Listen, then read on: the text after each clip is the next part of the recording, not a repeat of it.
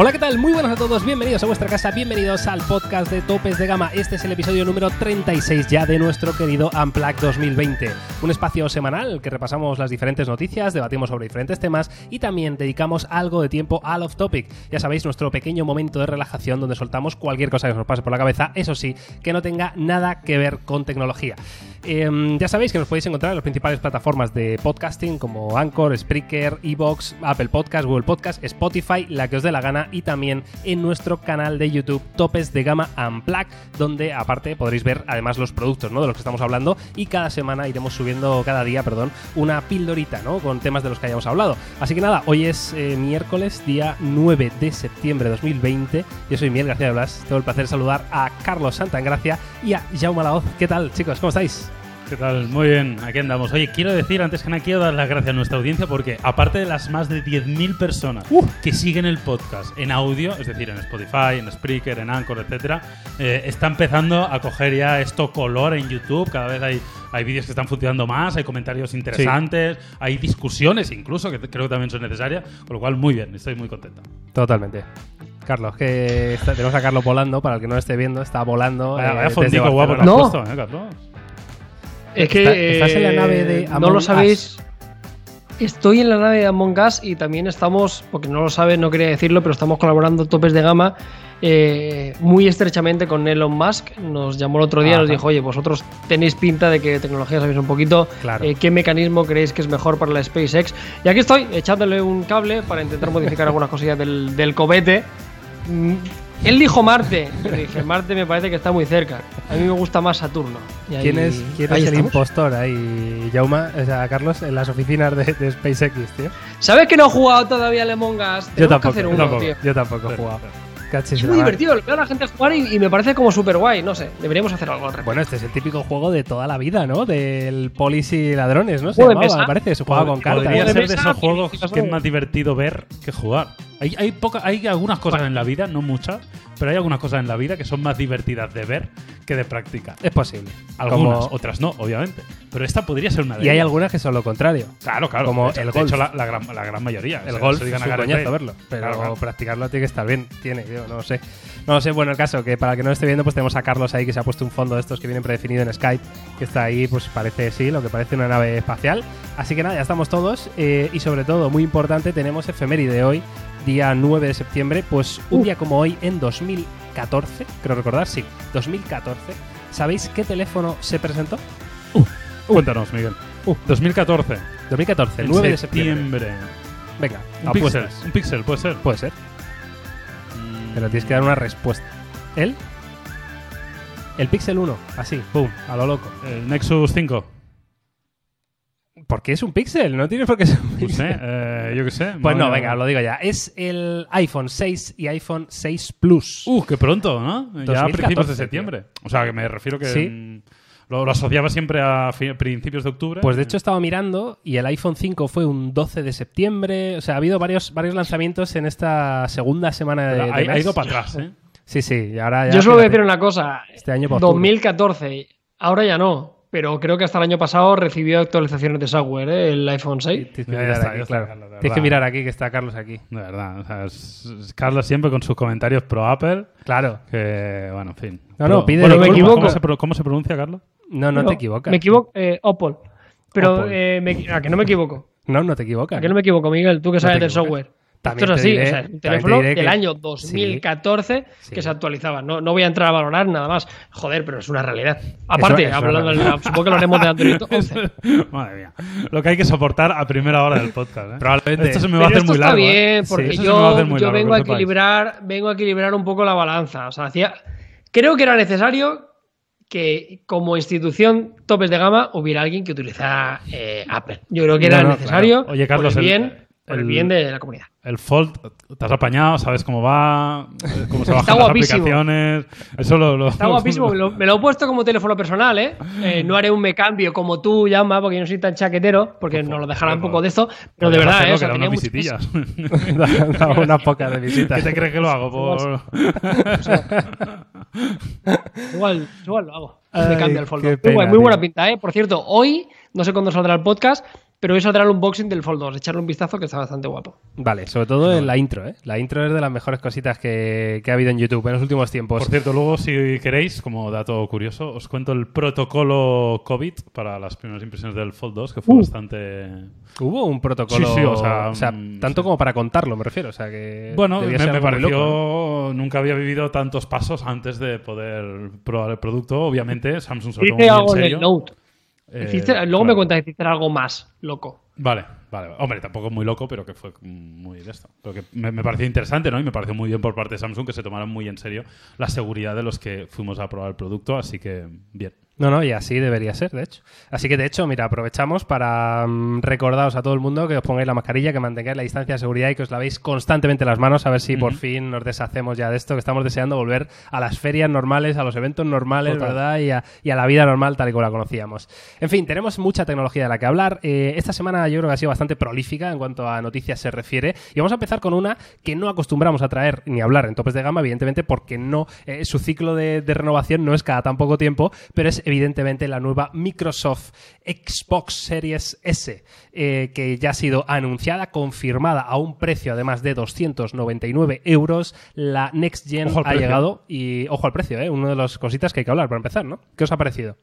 A mí bien, la verdad es que creo que es muy positivo que haya consolas eh, next gen a un precio económico. Ahora hablaremos exactamente eh, de dónde se sitúa este, este concepto, pero a mí me parece muy bien. Es evidente que al final el modelo de negocio de Microsoft, de Sony y de, y de prácticamente todo el mundo del videojuego, es evidente que el hardware yo creo que pierde peso cada vez más, ¿no? Que el modelo de negocio está en los servicios, está en el pago por suscripción, está en, el, en, en la distribución de los videojuegos, etcétera, etcétera. Pero bueno, creo que eso es bueno para el usuario, ¿no? Porque al final nos permite acceder a un hardware a un precio bastante económico eh, y no es la primera vez, porque históricamente ya hemos visto que han habido, ahora no recuerdo de memoria, pero yo recuerdo que algunos modelos de PlayStation salieron casi a precio de coste. Sí. Es decir, el producto se vendía prácticamente al mismo precio que costaba fabricarlo, porque evidentemente no porque sean el manitas de la caridad, sino simplemente porque ganan dinero por otro lado, ¿no? Con lo cual, lo- mi Es primera un, poco, reflexión... es un poco la estrategia Xiaomi, ¿no? En sus Sí, inicios, ¿no? sí. A Es mí decir, vamos a vender a precio de coste para Claro. luego sacar el- la parte de servicios, ¿no? Y sacar el dinero ahí. Claro. Pero bueno, es positivo porque el usuario se puede, puede acceder a un hardware bastante top, que ahora hablaremos de él, a un precio muy comedido y luego ya cada uno que se gaste el dinero en los juegos o servicios que considere oportuno. Con lo cual, yo estoy contento. Carlos. A mí me parece un golazo. Luego ya veremos las diferencias, que las tenemos aquí, que, diferencian un poquito para que la gente tenga clara eh, cuál es, eh, qué aporta de nuevo esta Series S respecto a la Xbox eh, One X, que es la que yo tengo, por ejemplo, y estoy muy contento. Y yo, eh, de hace un par de años eh, hacia aquí, me he vuelto un mega defensor de Microsoft. Nunca había tenido Xbox y una de las cosas que más repito, especialmente en el podcast, es que tiene el mejor catálogo que existe. O sea, no de juegos, pero sí que el Game Pass, vuelvo a repetirlo, es la mejor, una de las mejores suscripciones que podéis hacer por 10 euros. Es una chaladura el catálogo de juegos, ¿no? Eh, tiene que venir Ultimate también, que, con esto se ampliará todavía mucho más el catálogo, pudiendo jugar directamente en dispositivos, pudiendo utilizarlo también en, tablets por 299 y viendo las especificaciones, creo que no se pierden tantas cosas para la gente que quiera realmente dar un salto, que quiera jugar a 120 frames por segundo, por ejemplo. Eh, ojo, eh, que, me parece un movimiento súper interesante y lo mejor que podría pasar es que Sony algo parecido, ¿no? No sé si sacando otra consola no tan potente, pero sí que ajustándose mucho el cinturón con el tema de precios, porque creo que si juntamos el catálogo con el servicio en streaming de, de Xbox a este precio, veremos en nuestro país, pero creo que toman la delantera, ¿eh? Sí, hombre, todavía PlayStation, eh, Sony no ha anunciado sus precios oficiales. Recordemos que también presentaron dos modelos, uno que venía con Blu-ray y otro sin él. No sabemos, creo que en principio no había diferencias eh, de potencia, ¿no? Como si las hay en esta No. Xbox Series S con respecto a la, a la Series X, que va a ser la tocha, ¿no? Eh, pero es, yo creo que es un cambio, o sea, un, un, un cambio de concepto en cuanto a qué público va dirigido cada una de las consolas, ¿no? Al final, eh, claro, si tienes claro que tampoco pierdes mucho, pero lo que pierdes te da un poco igual, ¿no? Se hablaba sobre todo de que podía perder un poco en cuanto a resolución, ¿no? Claro. Eh, que a lo mejor no era capaz de mover 4K 60 frames estables, pero sí te lo iba a mover en 1080 o en 1440, ¿no? En, en el 2K, ¿no? Entre comillas. Entonces, claro, sí, hay mucha gente, como dice Carlos, que al final eh, un- una consola como esta por 299 más un- una suscripción como Game Pass eh, que vas jugando a juegos, bueno, pues no, no necesitas, ¿no? Jugar el Sí, primer sí, día que totalmente. sale ni, ni nada de esto y a lo mejor tampoco tienes una tele que se te va la olla, ¿sabes? De, de la calidad Claro, o la sí. resolución Y, que tiene, y- ¿no? y- Entonces, y oye, sabes para, para quién le soluciona esto, tío? Para el perfil, mi caso particular, Sí. que igual me quiero comprar las dos consolas. Pues es que igual no me compro la Xbox Series X. O sea, quiero decir, igual me compro esta y la Play 5, ¿sabes? O sea, y no hago un desembolso de 600 y 600 pavos, ¿sabes? Claro. O sea, quiero el catálogo de esto, que ya me vale, y con esta, a, a 2K, 120 frames por segundo, a una distancia que igual tengo de 2 metros y medio de mi tele, pues igual ya me vale, ¿sabes? O sea, creo que está guay que podamos tener la opción esta, ¿no? La gente que podemos querer dos consolas, no tener que gastarnos mil pavazos en la nueva generación. De hecho, hay, mm, hay quien la llama esta Series S la, la Game Pass Box, ¿no? Que es Claro. precisamente ese concepto, Sí, sí. ¿no? Pensado Total. para ese jugador un poquito más casual. Y de hecho, Xbox eh, tiene un programa de, de financiación, que esto me enteré ayer, que es que ya está funcionando con cualquiera de las que ya tienen, pero que va a funcionar evidentemente en la nueva generación. Y es un programa de financiación que te incluye it. Eh, pago mensual la consola, es decir, el hardware, eh, y también el Game Pass, ¿vale? Y aparte no sé qué otras historias, y a lo mejor pagas, imagínate, por la nueva Series S, pagas 25 euros durante dos años Claro. y tienes la consola y el Game Pass durante esos dos años, ¿no? O sea, Sí. está muy bien pensado. Al final es un movimiento que estamos viendo ya no solo en este sector, en prácticamente Sí. cualquier sector, el pago por uso, ¿no? El tener Eso es. simplemente pues un poco el modelo Netflix, ¿no? Que vino vino a romper todo, ¿no? Decir, oye, pago una mensualidad y tengo un acceso a, ¿no? Acceso a, ya no es poseer un juego, ya no es poseer una videoconsola, es tener acceso a jugar cuando, cuando a mí me apetece y cuando yo quiero. La verdad que a mí me gusta mucho, me parece que es un muy buen movimiento por parte de Microsoft. Creo que lo está haciendo muy bien. Antes Carlos hablaba del Game Pass, que me parece, como dice, que es un golazo. Me gusta mucho el mando de Xbox, que creo que históricamente ha sido mejor que el de PlayStation. Me gusta la interfaz que tiene Xbox, me gusta la integración que tiene con todo, con todo lo que puedes hacer con, con dentro del ecosistema Microsoft, Windows, etcétera. Creo que está dando los pasos correctos. Es verdad que en nuestro país creo que el mayor lastre es que hay poca comunidad y al final la comunidad es Sí. importante, especialmente en juegos acuerdo. online, pero, pero a mí me gusta mucho y me parece que es un buen movimiento y que estamos a punto de verlas, ¿eh? porque recordemos, esto sale para venderse en Navidad. Sí, se sea, que rumorea de hecho 10 de noviembre, o no sé si es oficial, Y- o 10 de noviembre un- como fecha de salida. Y un tema que no es baladí, esto ya muy personal, pero a mí me parece preciosísima. Muy bonita. Ah, os O sea, iba a decir, me- que ¿qué os parece el me- diseño de, de me la parece a mí me a mí me encanta tío o sea me parece preciosa o sea el tamaño con, con la ventilación o sea me parece súper bonita A mí me gusta parece me, me hubiera gustado eh, la rejilla en blanco. O sea, no me Mm. gusta ese de que destaque Ah, esa bueno. rejilla negra, blanco, ¿eh? así Sí. circular, no sé. Me A mí me- me mola, me mola mucho, A mí me tío. gusta mucho, me parece que es muy acertado, elegante, las dimensiones parecen bastante comedidas, lo digo por la referencia del mando, ¿no? Que Sí, da sí, un poco ahí luego. la... eh, Bastante impresionante, ¿eh? O sea, sí, teniendo sí, referencia sí. al mando. Y más muy viendo lo, lo que va a medir PlayStation 5, que va a Sí, ser un cachalote, ¿no? No sé cómo la tele que Claro, tenemos aquí en la Sí, oficina. claro, ma- ma- mantiene dimensiones casi calcadas, no lo sé, pero es que es muy parecida a la One X, ¿eh? De, Sí, a la anterior sí, no, más generación. pequeña. que ya era es más bastante pequeña, se supone, ¿eh? Se O supone más que es pequeña todavía, más pues pequeña, imagínate. sí. Y el 10 otro de tiene un tamaño sí, que está pues bastante guay. full. Sí, sí, muy bien. Bueno, Mira, ha pues, pasado eh, nuestro cumpleaños, es un fantástico regalo. Es un fantástico regalo, efectivamente. Bueno, pues esta es la Xbox Series S. Eh, bueno, pues hay algunas especificaciones confirmadas. Ya os digo que de- con respecto a la Series X, ¿no? Que es la tocha, que es la caja esta cuadradota negra, ¿no? Que también, bueno, tiene un diseño muy particular. Pues, por ejemplo, la, la Series X tiene, me parece que son 12,5 teraflops de potencia gráfica y estas son 4. ¿Vale? Pues es decir, va a haber un, un downgrade importante, Claro. pero evidentemente no te va a restar a la hora de poder disfrutar de los juegos Next Gen, ¿no? Porque también va a tener, por ejemplo, las tecnologías estas como el ray tracing eh, Sí, hecho sí. por hardware, ¿no? Que hay, ahora hay algunos que lo simulan un poquito por software. Es decir, va a ser una máquina Next Gen 100%, aunque no sea tan, tan top como, como la Series X. Y ahora habrá que ver qué hace PlayStation y qué precios pone a la PlayStation 5 y a la, y a la 5 sin Blu-ray, ¿no? Que va a estar ahí la clave, desde luego. Sí, de todos modos, que nadie piense que la 5 sin Blu-ray o va a competir con esto, ¿eh? No, no. PlayStation 5 lo que ha dicho es que tiene PlayStation 5, que es la Next Gen tope de gama, y la única Next Gen a priori que van a sacar, luego ya veremos con el tiempo sacan otra cosa, y que tenga o no tenga el Blu-ray es simplemente un detalle curioso y poco más, ¿eh? Con lo cual, a priori, PlayStation no tiene un rival directo para este concepto. A mí me parece muy interesante que lo hayan sacado, como tú dices, hay un downgrade importante en cuanto a rendimiento, pero esto al final se acaba traduciendo en que la- la el, el ratio resolución eh, tasa de frames pues va a ser menor. Entonces, pues es lo que decíamos Sí. antes, vas a jugar a menor Sí. resolución, pero vas a jugar al mismo juego. Yo creo que el, el resumen más fácil que la gente debe entender es la consola actual de Xbox es 4K 60, la que acaban de presentar es 1440 120 FPS 120 es, y vale. la Pepino 4K 120.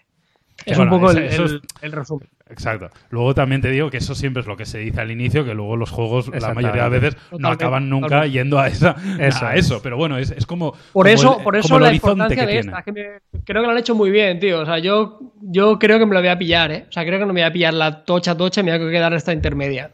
Es posible que sea la compra más inteligente, aunque nunca nos hemos caracterizado por Yo me voy a comprar la más grande. Y si sacan una que es un, me- esa, me la de 20 Y si- teraflops. Y, una pues que esa. ponga Pro al final me la voy a comprar. Y si pone Pro Ultra, mejor todavía. Mejor todavía. Hombre, tú, si tienes tele 8K, Yauma, ¿verdad? Hombre, A lo mejor sí que te, te interesa, ¿no? La Series X.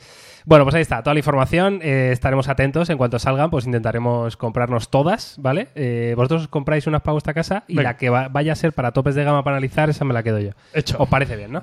Vale, y vamos a cambiar de noticia, ¿vale? Porque evidentemente ayer, eh, día 8, también fue un día importante porque se esperaba, había rumores incluso, de que Apple pudiera anunciar algo eh, que finalmente no anunció. Lo que sí anunció fue la fecha en la que va a anunciar productos, que esto parece algo muy, muy An- redundante. Anuncio el anuncio. Anunció el anuncio, efectivamente. Y ya tenemos fecha para este nuevo Apple Event, que va a ser el día 15 de septiembre, en el que eh, está Carlos aplaudiendo. No ahí, tengo, no tengo Miguel. Hemos hecho algo mal porque no tengo un botón para poner a Carlos a full screen. ¿No le podemos poner a pantalla completa, Carlos? No, es una no, pena, no. tío. ¿eh? Pero bueno. Es una pena. Ya, la gente se puede ¿Os, imaginar. os acordáis de aquel. la emoción. ¿Os acordáis de aquel que hacía. ¡Hola! ¡Hola! Es que está para verle a Carlos, ¿eh? En directo. O sea, está para verlo en YouTube. Hay cosas que están para ver y esta es una de ellas. Carlos en la nave de Among Us y en directo en este podcast. Bueno, en fin, que tenemos Apple Event para el 15 de septiembre. Eh, siento ser yo quien, lo- quien os lo diga, pero no vamos a ver los iPhone 12 en este evento, ¿vale?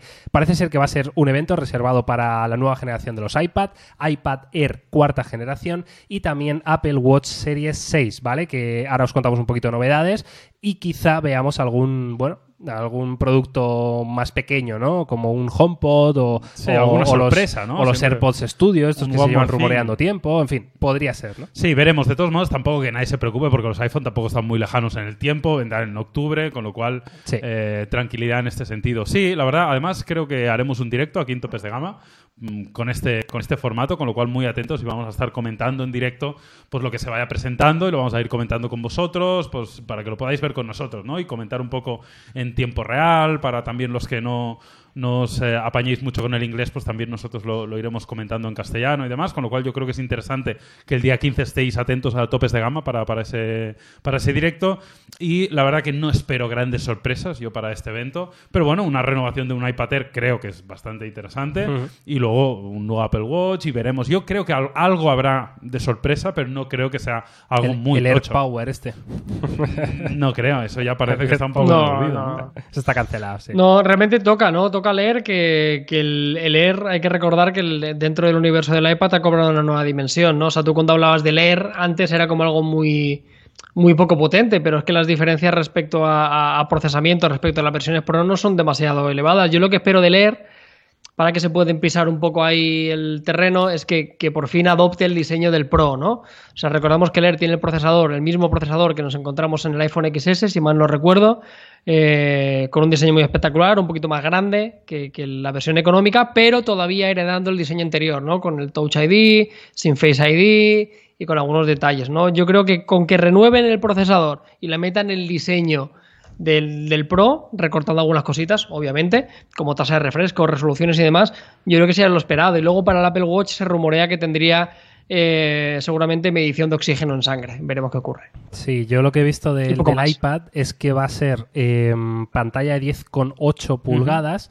Eh, que van a eliminar, esto no sé hasta qué punto es fiable, eh, pero bueno, se dice, se, se comenta, ¿no? Eh, van a eliminar el botón, el, el Touch ID de, de- de este iPad Air y lo van a mover a el botón de encendido. ¿Vale? Entonces vas a tener menos marcos, no tan pocos marcos como tenemos en, en la versión Pro, pero eh, tampoco vamos a tener Face ID, es decir, va a seguir con el Touch ID, pero en otra ubicación, ¿no?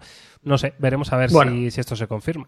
Bueno, tendría sentido. La verdad que a mí el iPad Air me parece un muy buen producto, ¿eh? también Sí. muy interesante para muchos usuarios, así que veremos cómo, cómo se acaba posicionando. Apple está como, como posicionando dentro de la gama ¿no? de iPad, que han Sí. habido algunos movimientos últimamente, ¿no? Es como que todavía no habían encontrado igual igual el, el lugar exacto para cada producto, poco a poco yo creo que va cogiendo forma. Y yo tengo ganas de ver este iPad Air, que como digo, me parece que es un producto más que suficiente para la mayoría de usuarios, porque suele ser, evidentemente, mm, estar muy bien en cuanto a diseño, muy llevable, muy portable, que es lo que quiere todo el mundo, que quiere un iPad y una tablet. Y luego a nivel de potencia, si bien quedará lejos del iPad Pro o, o- o lo ha estado históricamente, creo que para un usuario medio va a ser más que suficiente, con lo cual veremos a ver también el precio, pero, pero creo que puede ser un producto bastante masivo. Muy bien. Yo lo ¿Y único que pediría, hablando 6? de la tablet. ¿Qué? Ah, bueno, sí, sí, no. Dil, Dil, termina con la tablet y ahora No, no, hablamos de la tablet, volviendo a, a colación de lo que hablábamos de la Xbox, a mí lo que me pondría más contento de todo es que dijeran, oye, mira, hemos recapacitado y al final sí que soportaremos eh, Game Pass eh, Ultimate, por ejemplo. Eso sí que sería eh, para mí el- lo, lo más relevante que podían decir, eh, utilizándolo como una consola, cosa que no va a suceder. Y del Series 6 lo que dices, yo creo que no habrán prácticamente modificaciones, solo mm, más enfocado en la salud, más información eh, de nuestro de nuestro cuerpo y como os digo, la medición de oxígeno en sangre como principal valor añadido, dicen, ¿eh? no creo Que haya nada más relevante. Decían, Carlos, que esto del oxígeno que podría servir para identificar un COVID mm, tempranero o, o, sea, ¿sabéis algo del tema? Porque yo lo he leído por Yo ahí, lo- dicho, no sé en qué momento el oxígeno afecta o Lo- cómo lo- lo te puede avisar de esto. Igual hay, igual hay un parámetro eh, dentro del desarrollo del, del, digamos, de, de la enfermedad del COVID en la persona en la cual haya- hay, algún cambio significativo del oxígeno en sangre. Yo lo desconozco totalmente. Pero bueno, sí que es un parámetro relevante para saber la salud. eh, ya no solo para saber si estás enfermo, sino a nivel preventivo. ¿no? La medicina apunta Claro. a eso. La medicina cada vez va a ser menos ir al médico cuando estás enfermo y más ir midiendo todo lo que pasa en tu cuerpo para evitar estar enfermo, ¿no? Eh, adelantarnos a la enfermedad, con lo cual a mí eso me parece muy bien. Y decir también que creo que Apple es importante que trabajen en el Apple Watch, que siempre ha sido un producto em, muy bueno, diría, que ha sido un producto que ha funcionado muy bien en cuanto a ventas, eh, si me consta que es el reloj más vendido del mundo, creo. Eh, pero que sí que es Sí, verdad sí, que sí. hemos visto fabricantes, yo el otro día estuve probando el Oppo Watch y ojo, ¿eh? porque han conseguido hacer un producto que a nivel de eh, experiencia de usuario, incluso la interfaz de software, la- el nivel de acabado es exactamente igual que el Apple Watch. O sea, Eso llega no- al nivel ya de, Sí, sí, sí, de lo o sea, mejor, ¿no? O sea, que, que sí que es verdad que... que ¿Qué digamos que lo- costaba ya o mal de Oppo? Creo que alrededor de unos 400 euros, creo recordar. Pero, pero no era un PVP en España, sino que era coger un precio del Reino Unido y convertirlo y tal. O sea que yo creo que rondará los 400. O sea, claro, no es barato, barato. Pero, pero sí que por primera vez he visto un reloj que está igual de bien acabado y da una experiencia casi igual de buena que un Apple Watch. Que eso hasta ahora yo creo que no había sucedido. Claro, así que tampoco pedimos que sea mucho más barato. Quiero decir, si queremos que igualen ¿no? acabados, eh, experiencia y demás, pues que sea igual de caro. A mí me da igual. O sea, lo que quiero es que la industria avance y que no sea solo el Apple Watch Sí, sí, la única alternativa de calidad. El gran ¿no? problema, el como suele pasar con este tipo de cosas, desgraciadamente, es que el- el- las aplicaciones de terceros. Al final, Sí, esto pasa un poco como pasaba con los juegos hace tiempo, ¿no? Que sacaban los juegos eh, antes en iOS que en Android. Ahora ya no tanto. Pero con esto pasa. O sea, el número de aplicaciones que tienes en, en el Apple Watch en contraposición de Wear OS es una locura. Que luego sí que es verdad que no vas a utilizar ni la mitad, porque al final, yo qué sé, todos el wearable lo utilizamos para deporte, pagar y poquita cosa más, ¿no? Pero también falta eso, lo que siempre decíamos, que Google saque su reloj y que realmente se tome en serio un sistema operativo pensado para wearables, porque ni está ni se le espera. Porque yo lo del, lo del reloj de, de Pixel, yo sinceramente es algo que creo que no vamos a ver próximamente. Y hasta que no venga alguien así de grande como un Google o un Microsoft o uno así y realmente apueste de verdad por su sistema operativo, pues seguirán yendo un pelín como a remolque. Sea, como fuera, yo veo un pequeño renacer ¿eh? de los wearables, debo decirlo. O sea, veo que la industria está como apostando un poquito más, lo del Apple Watch es significativo. Incluso nosotros las métricas de algunos vídeos, que hubo una época que funcionaban muy mal los wearables en el sentido de que tenían pocas visitas, Sí. porque no, la gente le interesaba menos simplemente ¿no? y no pasa nada. Ahora veo como que hay un poco más de intención, un poco más de interés. Yo creo que, no, no digo que lo vaya a reventar y ahora todo el mundo se vuelva loco por un wearable, pero creo que hay- vuelve a haber un poquito de interés y creo que algunos fabricantes se lo vuelven a tomar un poco en serio. Samsung está haciendo las cosas bien. Bueno, veremos a ver. Incluso a mí mismo, ¿eh? Me, está volviendo a apetecer tener un, un smartwatch, tío. Después de tantos años de, de desencanto, ¿no? Eh, con esta tecnología, pues me vuelve a apetecer. En fin, eh, Yo Carlos, solo ¿algo os diré que he visto una cosa que no podemos decir, pero que en breve sí que podremos decir. Bueno, hemos visto cositas de, de un fabricante chino muy importante. Está Carlos diciendo que eh, tirando la piedra y escondiendo la mano. Voy, voy, a hacer, voy a hacer algo rollo Pedrerol, ¿vale? Vale, venga, me gusta. Exclusiva. Ah, da- da- Dadme una entrada rollo algo guay para yo meterme en situación. no, no, Ah, dale, dale. ah, no le vas a dar ninguna entrada. Bueno, eh, vamos a contactar con nuestro colaborador Carlos Santagracia, que parece que ser, ojo, que tiene una noticia muy importante que dar. Carlos, por favor. eh, Eh, aquí en Topes de Gama queremos informarlos. eh, no podemos dar detalles en profundidad ya que podíamos acabar en presidio, pero se vienen wearables de bastante calidad relacionados con el audio, relacionados con la medición de actividad por parte de un gran fabricante Un gran de origen fabricante. asiático. Un fabricante que tiene ciertas disputas con el presidente estadounidense. No podemos decir nada más. Si sois un poco avispados lo habréis entendido, pero hay wearables nuevos. Qué bueno. Eh, te han Muy faltado guapos, muy los guapos, de verdad, ¿eh? los- muy guays. Os los lo serio, silencios- ¿eh? A flipar. incómodos de Pedrerol. Dramáticos. ya, Te tienes que ya. callarte y decir mm, ahí y 15 segundos de silencio que 15 la gente segundos. ya se incomoda en su casa. Claro, con esa música de latidos, ¿no? Por- él es un titán. Pum, Claro, él es es un verdad. titán de la comunicación. Es un titán. Yo no- que por cierto, yo al Pedrerol me lo encontré en un avión. Impresiona de cerca, ¿eh? Y te dijo algo, tío, así, una exclusiva del avión. No. No, pero le estuve mirando y. eh, hostia, el tío ahí peinadico con 3 kilos de gomina. eh, Hostia, tú, el Pedrerol en el Among Us, ¿este qué, tío? Este se, se ganaría siempre, ¿no? No sé. Cabrón. Es que es como muy amigo del Ibai, tío. Es muy amigo. Es Se gracioso. escribe en tweets y tal. Sí, es como sí. muy gracioso.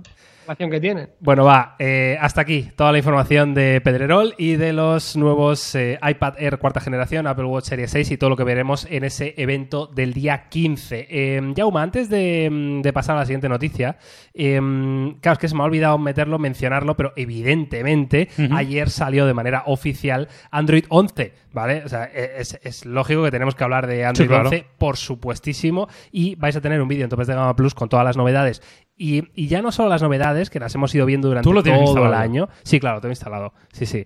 Em, las novedades las hemos ido viendo durante todo el año, eh, las diferentes betas. Pero aparte de las novedades, me gustaría hablar un poco de, de impresiones, ¿no? De sensaciones, de, de si el camino que está tomando Google es el correcto o no. Así que os invitamos eh, a, estar, a estar atentos, ¿no? Vosotros no lo habéis probado, habéis visto Yo, un yo poco no, lo, tiene. no lo he probado, de hecho, creo que estaría bien ¿no? No. que hicieras un poco de re- repaso de algunas de las cosas relevantes, porque, porque no, todavía no he tenido la posibilidad de probarlo. Evidentemente, al tener un Pixel, pues siempre tienes ese acceso anticipado y eso mm, también es una de las ventajas, ¿no? De tener Sí, un sí, Pixel. 100%. Tienes un teléfono un poco así en algunas cosas, pero bueno, luego tienes Bast- alguna- bastante así en alguna alguna que otra ventaja, ¿no? Y, y nada, bueno, invitar a la gente que vea el vídeo de topes de gama es. y poco más. A mí en general el camino que toma Google me parece correcto. O sea, sí que es verdad que llega un momento de madurez del sistema operativo donde ya vemos que las novedades se van calmando, ¿no? Porque no se pueden tomar pasos ya de muy relevantes porque, porque ya ha llegado a un nivel de madurez que es difícil, pero, pero sí que me parece que el camino es más que correcto. Bueno, esa es la opinión. Sí, yo de- tengo muchas ganas de verlo y tenemos por aquí el? Pixel el 4A y lo vamos a instalar y echaremos también un, un vistacillo. Incluso hicimos un, un pequeño, que por cierto le echéis un vistazo a las redes sociales de topes de gama por si alguien quiere echar un vistazo. Haremos también una pequeña pieza con las novedades y podéis ver ahí de un vistazo cuáles son los principales 5 o 6 puntos que han cambiado la nueva versión de, del sistema operativo de Google. De Google. Google. Google. ¿Cómo es? Google. Google. Es como tú lo quieras Eh. No, no, es que Carlos ha subido, ¿no lo has visto en Sí, sí, lo he visto. Claro, he visto. lo has visto. Pero, pero realmente esto es lo que tú quieras. Esto es lo que si tú le quieres llamar Antonio. Antonio. Claro. Bueno, va. Yo, yo no Eh, pienso llegar a nadie. Vale, eh, dicho esto, vamos con la siguiente noticia ahora sí, que tiene que ver con Xiaomi y una nueva patente que, bueno, nos invita a pensar que va a haber eh, un nuevo sistema de cámaras retráctiles o pop-up, eh, las cámaras delanteras, ya hemos visto que hemos tenido diferentes formatos. Bueno, pues Xiaomi se le ocurre ahora, no sé cómo llamarlo. Esto es muy eh, raro. Esto es muy raro. las orejitas de conejo, eh, doble cámara que sale desde el marco. Eh, es, que, es, es que es tan raro, es que no sé ni cómo explicarlo. Llamo, por favor, intenta ilustrar a la gente que, que no lo esté viendo. Bueno, pues básicamente es en la parte superior, en el margen superior del teléfono, hay dos pequeños eh, cámaras emergentes que sobresalen. Pero aquí el tema está, y lo extraño y lo raro, es que evidentemente estas dos cámaras sobresalen de forma independiente, ¿no? Entonces quedan ahí como dos palitos y, eso hace un, un efecto bastante extraño en cuanto a diseño. A mí particularmente no, no me gusta demasiado.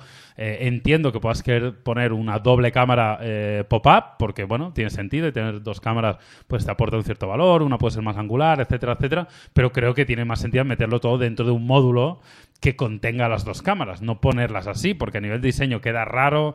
No, no sé incluso si se podría levantar una sin levantar la otra. Eso sí que le daría más sentido a este diseño, ¿no? Porque ya que las pones por Sí, separado, pues si al fueran independientes, Claro, ¿verdad? que la puedas levantar de forma independiente, pero sí que es verdad que tú cuando ves las imágenes de la patente dices, madre mía, lo que está patentando Xiaomi, no sé yo si lo quiero para mi Sí. teléfono en el futuro.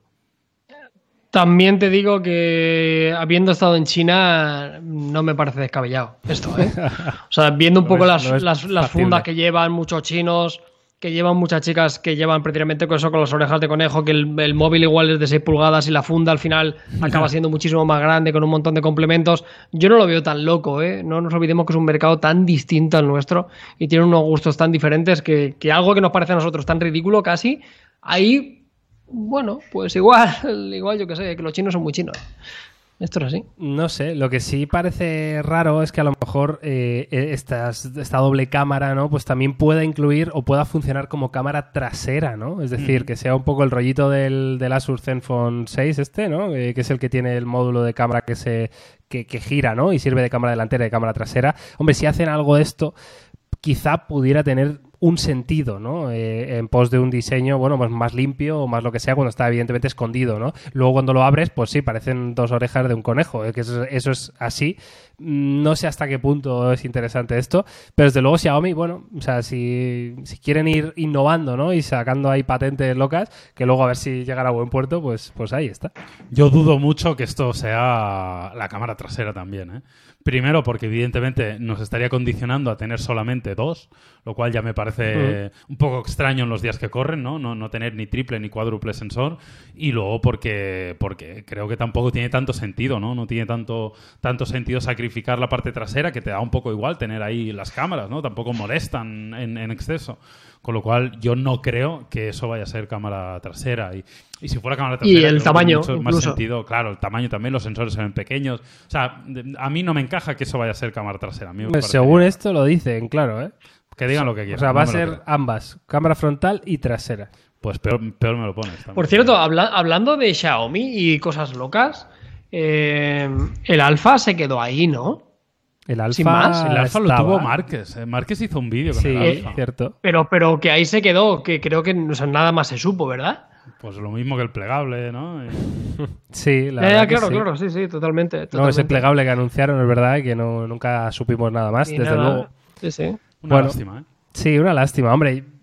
Entiendo la necesidad, ¿no? De anunciar estas cosas, pero no, no culminarlas. eh, Ya, claro, o sea, una lástima, un- una lástima, pero está, está muy feo, ¿eh? Sí, o sea, sí, es claro del rollo. eh, da- da- das como a entender, sí, sí, sí, esto yo también puedo hacerlo. Mentira. O sea, no. O sea, no porque, porque eso igual era un, era un vídeo, era un render, o el de Huawei era- que lo han vendido verdad, y nada más. Y, na- y nada más se sabe, ¿sabes? O sea, al final, eh, no sé, creo que es una falta de respeto, ¿sabes? Demostrar tienes una marca que ya lo está vendiendo, lo está comercializando, estará mejor o peor, pero tú llegas y das a entender como "Oh, yo también soy capaz de hacerlo. Bueno, no, hasta que no estén en el punto de venta la gente se lo pueda comprar, eh, no sirve absolutamente de nada. Y, bueno, veremos qué ocurre, pero de los plegables eh, y de teléfonos así extraños, no estamos viendo nada. Yo lo que estoy esperando con ganas, que también hacen referencia al tema de las, de las cámaras, es saber quién es el primero que comercializa de verdad eh, lo de la pantallita, lo de la cámara escondida, ¿eh? que creo que ZTE tenía alguna cosita por ahí. De hecho, estamos viendo. Sí, ah, ¿puedes mm, Puedo- mover un poco a Carlos? Un Puedo segundo? mutear a Carlos un segundo, no, no, de- no en audio, Ah, lo puedes. eh, pero sí en. ¡Oh! Ahí está. Ahí, Carlos ahora viendo- mismo solo ah, se te oye, no se te ve. Estamos viendo a nuestro amigo Márquez, como él sí probó el Mi Mix Alpha, haciendo el unboxing, teniéndolo en mano y demás, con lo cual el teléfono existe, lo han fabricado, pero eh, igual no pueden o no quieren o no saben o no les apetece o no entra dentro de su estrategia de producto el hacer esto un producto para todo el mundo y que se pueda comprar y que sea masivo. Pero sí que es verdad que hay que reconocerles que fabricarlo lo han fabricado, porque lo estamos viendo ahí, el teléfono ha existido, pero es una pena. Y también forma parte de nuestro trabajo el, oye, pues cuando hagas eso, eh, les aplaudimos cuando lo enseñan, pero luego les tiramos de las orejas cuando no lo comercializan. Eh, y es lógico. Y Sí, sí, claro, al final lo queremos todo.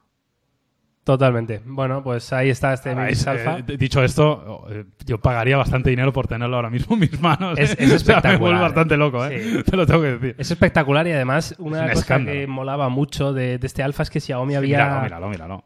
Es, es una locura, ¿eh? Es una locura muy Yo gorda. pero 3.000 dólares ahora pagado por esto. 3.000 dólares, pero bueno. ¿sí? Pero el caso es que Xiaomi había pensado incluso la interfaz de un, adaptada ¿no? a este teléfono, a esas pantallas, con controles justo en el marco, con, con diferentes eh, notificaciones, a lo mejor por la parte trasera. Bueno, había un, todo un ecosistema ¿no? de este Mi Mix Alpha y la verdad que, que molaba mucho. Una pena, desde luego, no, no verlo en las tiendas. ¿no? Vale, eh, voy a volver a colocar a Carlos. por favor, ahí está. Carlos, has vuelto. Has vuelto y mm, dejamos aquí este tema de la patente extraña, ¿no? De, de Xiaomi para, mm, bueno, con estas, quién sabe, estas dos orejitas ahí como cámara delantera y cámara trasera. Y ahora vamos a pasar, eh, si os parece, a la siguiente noticia, una noticia que a mí me pone un poco triste, eh, pero soy bastante capaz de entenderlo. De hecho, eh, creo que fuiste tú, Yauma, que en el podcast pasado diste algún argumento a raíz de esto. El caso, la noticia es que todo parece indicar, evidentemente no está confirmado de manera oficial, pero todo parece indicar que no vamos a ver un OnePlus 8T Pro este año. Es decir, solo veremos el OnePlus 8T. Ya sabéis que cada año OnePlus lanza esta revisión ¿no? de su modelo principal, un poquito mejorado, busteado en algunas cosas y suele llevar una versión Pro también. Bueno, pues parece ser que este año no va a ser así. Em, yo creo que es entendible, ¿no, Yauma? Por todo el tema COVID, por, por el lanzamiento Bueno. del Nord, por, por cómo han sucedido las cosas durante este año, ¿no? Puede ser entendible, pero yo la verdad que me sabe mal y creo que no es bueno para los usuarios ni para nadie. Yo esperaba este teléfono. Eh, todos los fabricantes han sufrido problemas, obviamente, durante esta pandemia y en esta situación difícil, pero, pero bueno, yo creo que debemos, eh, en cierto modo, exigir ¿no? el, poder tener disponible pues, el mayor número de, de dispositivos posible. A mí me sabe mal, me parece que hubiera sido muy positivo que OnePlus, evidentemente, siguiera sacando todo su catálogo, que además eh, además, una compañía como OnePlus, que ahora está en proceso de ampliar su portafolio, mm, la, la sensación de, de ahora esto no llega es igual he intentado estirar más el brazo que la manga y me he quedado corto. Es evidente que lo pasaron mal durante el COVID, se ve en el documental de- que, que invito a que veáis desde, desde su canal de YouTube, que está bastante bien, New Beginnings, pero, pero es una lástima. Yo me hubiera gustado que este teléfono llegara al mercado. Veremos si se termina confirmando. Exacto. Pero si se confirma, me parece una mala noticia, claro. Yo tengo la sensación y me duele, pero yo creo que no todos los fabricantes pueden vender teléfonos de 1000 euros. Lo siento. O sea, yo creo que es algo difícil. O sea, es algo complicado. El gasto medio es el que es. eh, La gama premium está como súper segmentada dos o tres fabricantes y estos son los que venden. De verdad, yo creo que su estrategia de cambiar a unos teléfonos mucho más caros a nivel de volumen de ventas, me gustaría saber eh, cuántos millones han vendido porcentualmente respecto a generaciones anteriores cuando los teléfonos no eran tan caros, ¿no? A ver cómo ha adoptado el usuario de, OnePlus un incremento de precio como en el caso del Pro, ¿no? Que era un teléfono de, de 1000 euros. Eh, Lo que sí que me encantaría en este caso es, es que, y, y espero que no tarden demasiado, es una versión recortada del Nord. Y creo que lo necesitan, porque creo que el Norte es seguramente uno de los mejores teléfonos para mí. Creo que el teléfono del año 2020, junto con el Pocophone que ha salido, pero precisamente por el Pocophone eh, necesitan reaccionar de alguna forma, ¿no? Creo que tienen un teléfono de gama media excelente, pero creo que les vendría genial porque es realmente es donde la gente se compra teléfonos, eh, sacar una alternativa que pueda rivalizar a, este teléfono, ¿no? El típico teléfono de 250, 300 euros, seguramente sin conectividad 5G, pero que vuelvan un poco a la senda de teléfonos un poquito más económicos. Eh, creo que el que quiera comprarse todavía un OnePlus 8 Pro sigue siendo un muy buen teléfono. Recordamos que la versión T, por norma general, se caracteriza por dos cosas. Casi siempre era un poquito más de batería y la inclusión de- del nuevo procesador. Ya tenemos el 865, incorporaría el 865 Plus, que bueno, tampoco sería eh, nada demasiado significativo.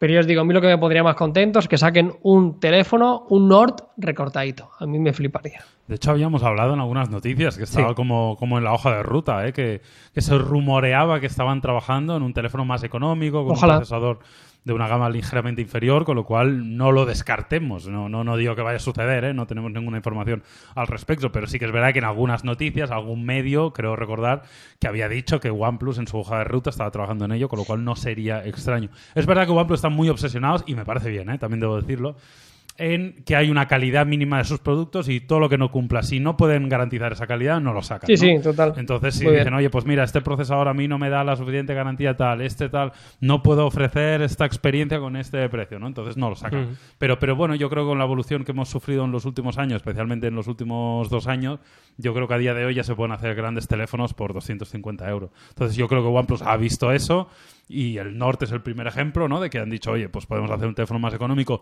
porque seguimos teniendo una gran experiencia, porque el Norte te la ofrece, eso lo hemos garantizado y lo hemos visto en topes de gama, con lo cual no sería extrañar pues que igual en breve veamos un teléfono un poco más económico, pero con un oxígeno es rápido, con mucha velocidad, con una muy buena experiencia de usuario. El, el SURT, ¿no? Pues mira, podía- podía el ser. SURT. Estaría guay, ¿eh? Estaría muy guay, tío, estaría muy guay. Pero el caso es que Pero estoy que no, bastante... porque es como tirar para atrás y mirar para atrás. Claro, entonces claro. es como. Claro, pues el East.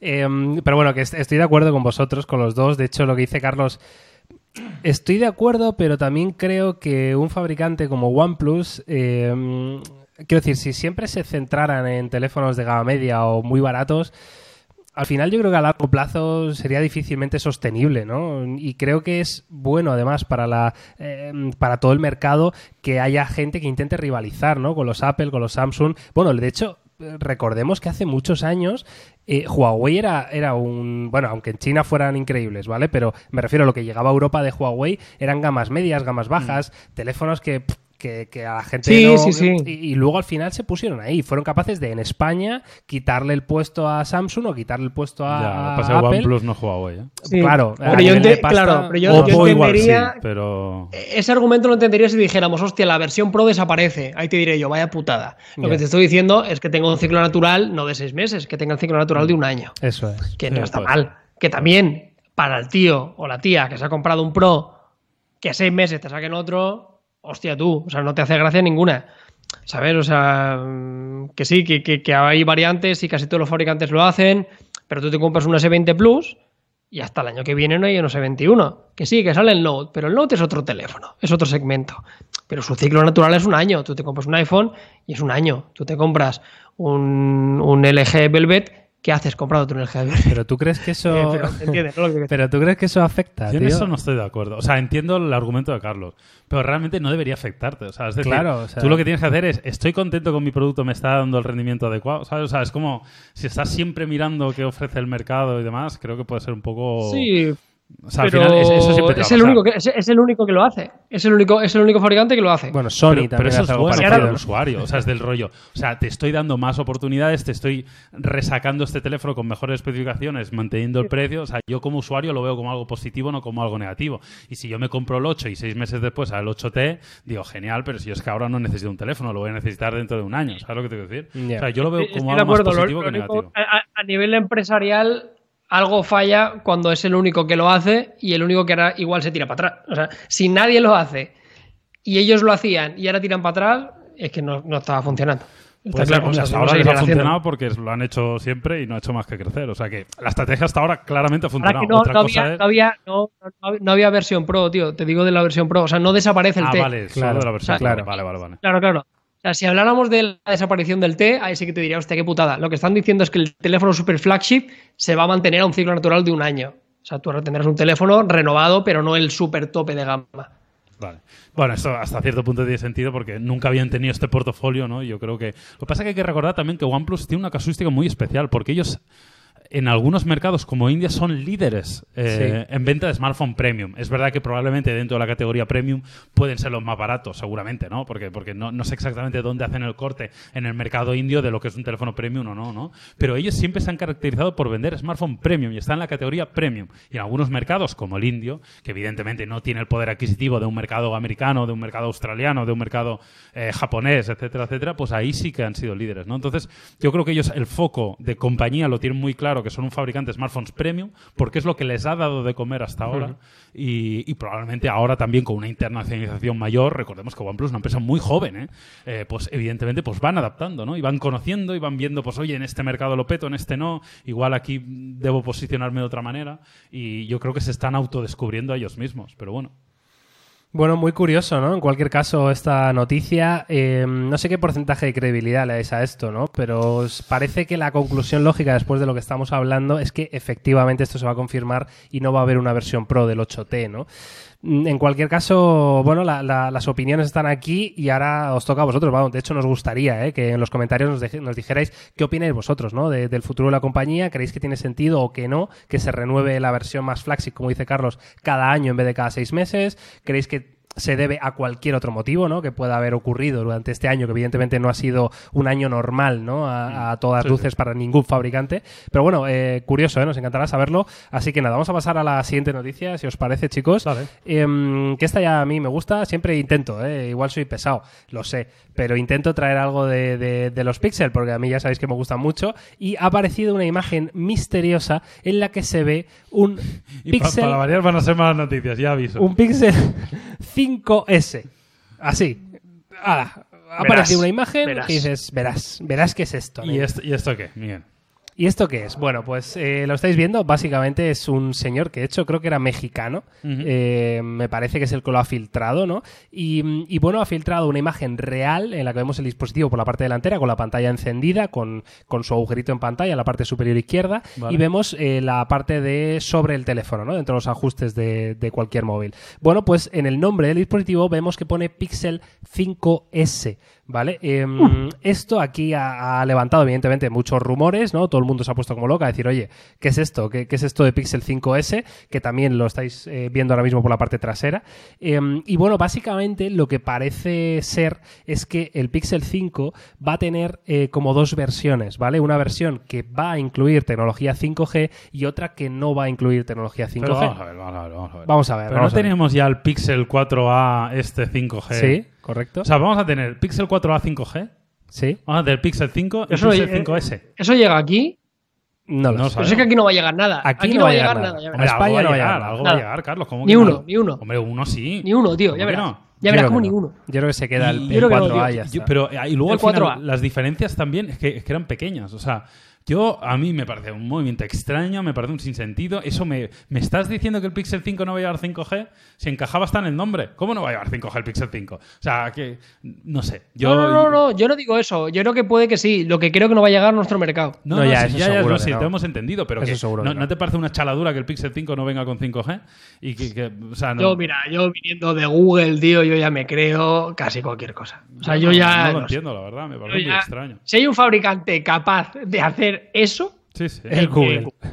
Que es es to- Google. tomar O sea, una mala decisión. Huevazos. O sea, tiene huevazos, ¿vale? Que el 5G está llegando, está llegando lento. Eh, veremos también con la llegada del iPhone que al final esto va a pasar, que cuando llegue todas las operadoras dirán, pues ahora tenemos todo 5G. Sí. Eh, va a cambiar, yo creo que en cuestión de seis meses va a cambiar mucho la, la conectividad, pero, pero no sé, no me sorprendería. O sea, no me parecería muy loco viendo, viendo las decisiones que van tomando últimamente. Pero A ver, vamos, que a ver. coincidiremos que no son buenas noticias. Bueno, depende. depende, depende. Pero es que sea lo peor de todo, Miguel, que es que luego no te va a costar 500 euros. Si es que el problema Ya, es Claro, ese. ese es el problema, O claro. sea, la única cosa de poder venderte esto es que digas, no te meto 5G, pero te hago un teléfono insultantemente barato. Como en el Claro, caso pero también pensábamos que el Pixel Google 4 no va a hacer eso. pero también pensábamos que el Pixel 4 no iba a ser barato y al final, joder, lo dejaron en 399, que, tío, es un precio muy interesante, ¿sí o no? Para un Pixel Sí. 4A. Sí, O sea, A mí me sacas decir, 700 pavos de gama alta por 700 euros y me, y me parece caro, lo siento. O sea, Vale, 700 pero- euros, pero si te tenga lo- o no tenga 5G, Pero si te lo ponen por 599, pues oye, será eh, Mm. un teléfono súper interesante porque tiene un, un procesador Snapdragon 765, que es un buen procesador, tiene la mejor cámara del mercado, porque es que hay que decirlo, parece que se nos olvida, pero es Pero la si- mejor si tienes- cámara tienes del mercado. 765 Es y el así. 5G. Eh, eh, entonces, joder, y tienes tres años de actualizaciones, tienes el mejor software, tienes, no sé, o sea, que luego entiendo, por supuesto, el argumentario de es el teléfono más feo, ok, es el teléfono peor construido, ok, si es que todo eso estoy- estamos de acuerdo. Estamos no, de acuerdo. no hay opción, no hay Claro. oponerse a eso. mira. Claro, vale, pero, pero eh, tendemos a que eso sea una parte tan importante que nos haga mirar con otros ojos el resto de características. Y no hay que olvidarse Mm. Sí, sí. de que yo, señores y señores, llevo un año con un Claro. Pixel 4 XL, un año, eh, y han pasado por mis manos teléfonos de todo tipo y siempre vuelvo a esto. O sea, por algo será, ¿no? Pero aparte digo, vale, la estrategia de sacar uno con 5G y otro sin en 5G. Eh, como dice raro. Carlos, eh, están empezando, por lo menos en España, ¿eh? están empezando ahora, en este mes de septiembre, las operadoras que faltaban, es decir, Movistar y, y Orange, están anunciando ya sus tecnologías 5G que se van a empezar a mm, desplegar en ciertas ciudades, en ciertos núcleos urbanos, evidentemente, las ciudades más importantes del país. Ya lo hemos comprobado Carlos y yo, que por ejemplo la red que había de Vodafone, eh, ok, pero era solo si estabas en el mismo centro, debajo de la antena, entonces tenías una conectividad ves. 5G, ¿no? Pero sí, claro, em, Entonces, sacar un teléfono en agosto o en octubre sin 5G tampoco me parece descabellado, quiero decir, eh, porque en el próximo año esto todavía no va a estar desplegado a un nivel que podamos decir, esto ha sido un cambio de juego, ¿no? Esto ha cambiado el juego, la, la, siguiente generación está aquí. Todavía no podemos decir eso, ¿no? Entonces, eh, oye, si te ahorras 100 pavos por el teléfono, dar la opción a la gente no lo veo mal, sinceramente. A mí me parece un movimiento extraño porque creo que el teléfono no va a ser especialmente económico. Luego habrá que verlo, ¿no? Entonces eso es lo que acaba definiendo todo, ¿no? Y luego también hay, creo que hay que entender que esto va pensado especialmente para el mercado americano, donde la irrupción del 5G está mucho más extendida que en, nuestro mercado. Y esto es así. Pero, bueno, veremos, no sé. Yo, eh, sea como fuere, la composición del portafolio de Pixels me parece extraña y, y que no tiene especial sentido. Bueno, pues ahí está. Esta es la opinión de Yamalaz. Eh, estoy bastante de acuerdo en mucha parte, pero bueno, ya, ya habéis escuchado los argumentos. En fin, esa es la información que tenemos. El Pixel 5S, si es que finalmente se llega a confirmar, que repetimos, esto puede ser simplemente un prototipo, quizá, mm, sí, eh, algún, algún teléfono que hayan sacado de fábrica para probar ciertas cosas y no llevara incluido el módulo 5G, o del revés, es decir, pueden ser mil cosas. No estamos confirmando nada, pero bueno, estaremos atentos. Eh, los Pixel 5 creo que recordar que van a estar se van a presentar también en octubre, ¿no? Primera semana. No debería faltar mucho, evidentemente entre septiembre y octubre yo creo que se va a presentar todo lo que falta porque más que nada porque en noviembre es Black Friday y diciembre es Navidad, que es cuando hay que vender todo. Así es cuando hay que vender. Así que si lo quieres vender en Black Friday tienes que tener el mercado a mediados de octubre como muy tarde. Venga, vamos con la siguiente noticia que tiene que ver con Huawei, en este caso, eh, bueno, un fabricante que precisamente está un poquito... Eh, espérate, que vea que es que he puesto aquí un vídeo de Carlos que está hablando el pobre. Eh, un fabricante que no se lleva muy bien con el señor Donald Trump, ¿no? Igual, igual alguno hila conceptos, ¿no? De, antes de, que ha dicho, de lo que ha dicho Carlos. Em, pero bueno, el caso es que eh, parece ser que Huawei sigue empeñado, bueno, empeñado no sé si es la palabra, pero desde luego en seguir sí o sí. Te he puesto el vídeo de Carlos, ¿eh? La hoja de ruta, muy bien. No, no, ahí, ahí, digo. Ah, vale, vale, perfecto. ¿Está, bien, no? ¿Está bien puesto o no está bien puesto? Está perfecto puesto, ah, sí, sí. Esta es la review del P40, me ah, parece. sí. Vale, vale. Vale, entonces, eh, sigue empeñado eh, en digamos, seguir su hoja de ruta de lo que se anunció cuando precisamente el señor Trump les impuso ese veto. Es decir, aquel evento, ¿no? Que todos recordamos que Huawei, bueno, anunciaba la próxima hoja de ruta para los próximos años ya no con Android, ya no con los servicios de Google, sino con sus propios servicios de Huawei, su propio sistema operativo como Harmony OS, bueno, pues ese calendario marcaba 2021 como el año en el que vamos a ver el primer smartphone de Huawei sin ninguno de estos eh, sistemas, ¿no? Ni Android ni Google Apps. Esto parece ser que, según las últimas informaciones, se confirma que Huawei efectivamente va a lanzar este terminal en 2021 y va a ser el primero de, muchos, quizá. No sé, eh, ¿cómo veis el, tema Huawei y este... Mm, no, voy a decir, es que claro, no les queda más remedio, ¿no? Pero tienen que hacerlo y, ¿qué esperáis, ¿no? De este Harmony OS. Hombre, ellos evidentemente saben que esto es una bueno, pues un camino sin retorno, ¿no? Que ellos ya no pueden mirar atrás porque ya, ya han visto que, no, no, depende de ellos. No puedes vivir toda tu vida a expensas de lo que pase, de lo que digan otros, de, las decisiones eh, políticas que se tomen de forma internacional. Entonces ellos tienen que tirar por su lado, han optado por OS. Habíamos oído hablar del 2021 y veremos si se termina confirmando. Hombre, yo creo que si es así, eh, precisamente la, la serie P, que al final es es un poco el estandarte ¿no? de los teléfonos Huawei. Si bien igual para nosotros el Mate nos puede molar un poco más, porque igual es un poco más techy y tal, pero el teléfono más importante para Huawei es la serie P, una serie P que se presenta eh, a principios de año, creo recordar marzo-abril, más o menos, con lo cual sería posible o factible que este nuevo P viniera ya directamente con su propia experiencia de sistema operativo. Me sigue pareciendo un poco pronto, yo no sé si van a estar listos para ello, pero que es evidente que antes o después va a pasar, de eso no hay ninguna duda. Huawei debe hacer esto. Y, tengo muchas ganas de que así sea y tengo muchas ganas también de que les vaya bien y tener otra opción en el mercado y de que, veamos a, un poco de aire fresco ¿no? y de, una novedad y si realmente se confirma que es en la serie P ya no queda tanto para ello. Carlos. Yo, bueno, coincido totalmente. Yo seguramente es una de las cosas que más ganas tengo de ver en el mundo de la tecnología ahora mismo. O sea, tengo muchísima curiosidad de lo que puede hacer un gigante mm, como este, porque sí que es verdad que, bueno, yo qué sé, o sea, teníamos, tenemos Android, tenemos iOS, y si hay alguien que tiene el músculo suficiente para poder hacer esto es Samsung o Huawei, ¿no? Eh, yo tengo de verdad muchísima curiosidad y coincido con Llama que de verdad que ojalá les vaya muy bien. O sea, ojalá les vaya muy bien porque se lo merecen. O sea, si hay un fabricante que en los últimos años, ya sea golpe de talonario, sea con inversiones de marketing eh, titánicas o por el motivo que sea, pero sobre todo también porque han hecho muy buenos teléfonos en los últimos años eh, se merecen la oportunidad de volver a ser importantes. Que también hay que decir que, hay una cosa muy curiosa que se está viendo, que, esto les está afectando, lógicamente, pero van saliendo los trimestres, van pasando los Qs, van saliendo los datos que van vendiendo y siguen manteniendo un poco el, tipo. O sea, han caído en muchos mercados, pero yo sinceramente, por lo menos la percepción que tenía, es que el batacazo iba a ser muy grande. Igual esa caída va a ser un poquito más adelante, ¿no? Igual todavía hay usuarios que no saben de esta situación o que siguen teniendo modelos antiguos o que siguen comprando estocaje de modelos que todavía tienen los Google Play Services. Igual esa hostia, entre comillas, se ve en los próximos trimestres, ¿no? Pero, pero de verdad que les vaya muy bien y ojalá eh, que tengamos un sistema operativo que realmente pueda plantarle cara a lo que tenemos porque al final los que saldremos ganando somos los usuarios. Aquí cuanto más variedad, mejor. Estoy totalmente de acuerdo con vosotros, así que nada más que añadir. Eh, esta es la información que tenemos. En cuanto sepamos más, evidentemente lo haremos saber y, y, lo podréis ver en topes de gama, como siempre. Pero desde luego, tema curioso, Huawei parece que va por todas. Y en, con en, Harmony simplemente por, por aportar algo, que en China no hacen más que vender. De hecho, han subido sus ventas, ¿no? Y eso Sí, sí. probablemente es lo que hace que a nivel Claro. macro, pues tengamos una imagen de Huawei que las ventas no le van mal. Probablemente en mercados, bueno, probablemente no, seguro. El europeo, el americano, evidentemente han descendido, pero en el chino han, han subido. Ya sabéis que en China no afecta mucho. Evidentemente, eh, yo creo que ha tirado también incluso hay un efecto patriótico, ¿no? Sí. De los chinos, de los 1.500 millones de chinos, han dicho, pues vamos a comprar más Huawei ahora. Es que son Y- muchos, además. Claro, y luego recordar que independientemente de lo que pase con la telefonía móvil, Huawei tiene otras líneas de negocio, de hecho la más importante son las telecomunicaciones, que, siguen ahí, con lo cual, por eso eh, alguien como Huawei puede soportar esto, de hecho soportarlo bastante bien como está pasando, eh, que otro fabricante pues evidentemente no podría. Vale, vamos con la siguiente noticia y última de este podcast, de este episodio número 36, que es la noticia un poco loca, ¿no? De, de la semana probablemente, que es la patente de Samsung de un teléfono transparente. Esto, eh, Esto me lo tienes que explicar porque yo no entiendo nada. ¿eh? A ver, eh, tú estoy seguro, Jaume Laoz, de que has visto mucho cine en tu vida. Bueno, pues en las películas de ciencia ficción futuristas, siempre el dispositivo que llevan por algún motivo es transparentillo, ¿sí o no? Eso, Sí, eso ah, te suena.